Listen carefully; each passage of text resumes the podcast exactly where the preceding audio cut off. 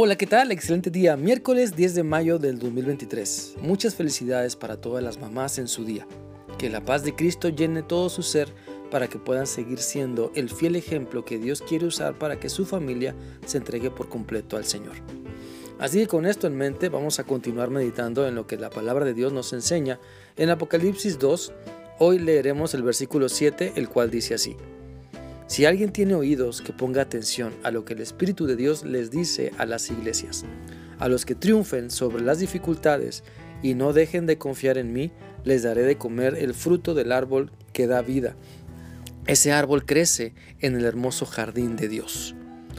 Por medio de este pasaje de la Biblia, Dios quiere hacernos entender que debemos tener una actitud de vencedores, una actitud de triunfadores, no porque nosotros tengamos los méritos propios, sino por los que nuestro Señor y Salvador Jesucristo ha hecho en la cruz.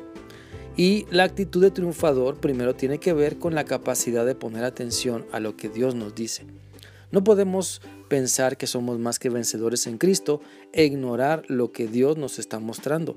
Debemos entender que solo escuchando la dirección de Dios es que vamos a salir triunfantes de cada situación en nuestra vida. Escuchemos con atención cada día, cada instante lo que Dios nos dice. Lejos esté de nosotros el pensar que no necesitamos la guía de Dios, que ya sabemos lo que tenemos que hacer Mejor seamos humildes y dejemos que su Espíritu Santo nos guíe, nos hable. La Biblia dice en Juan 10:27 lo siguiente, mis seguidores me conocen y yo también los conozco a ellos. Son como las ovejas que reconocen la voz de su pastor y él las conoce a ellas. Mis seguidores me obedecen. Sabes, necesitamos escuchar la voz de Dios para sobreponernos a las dificultades de la vida.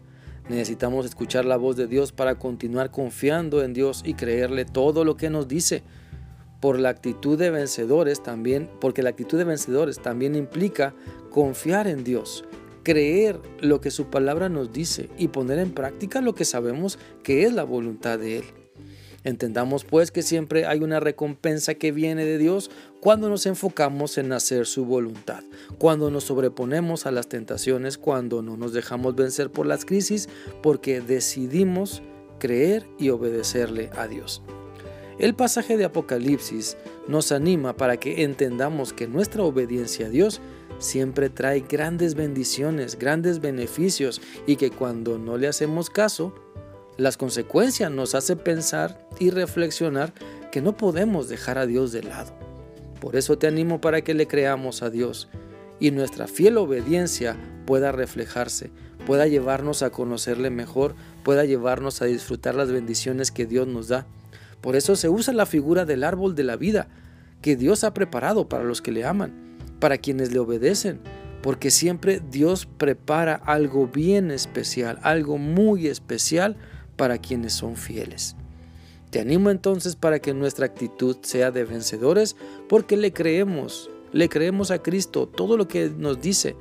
Mira, podemos tener dudas, claro, como toda la gente, pero esas dudas no deben impedirnos hacerle caso a Dios.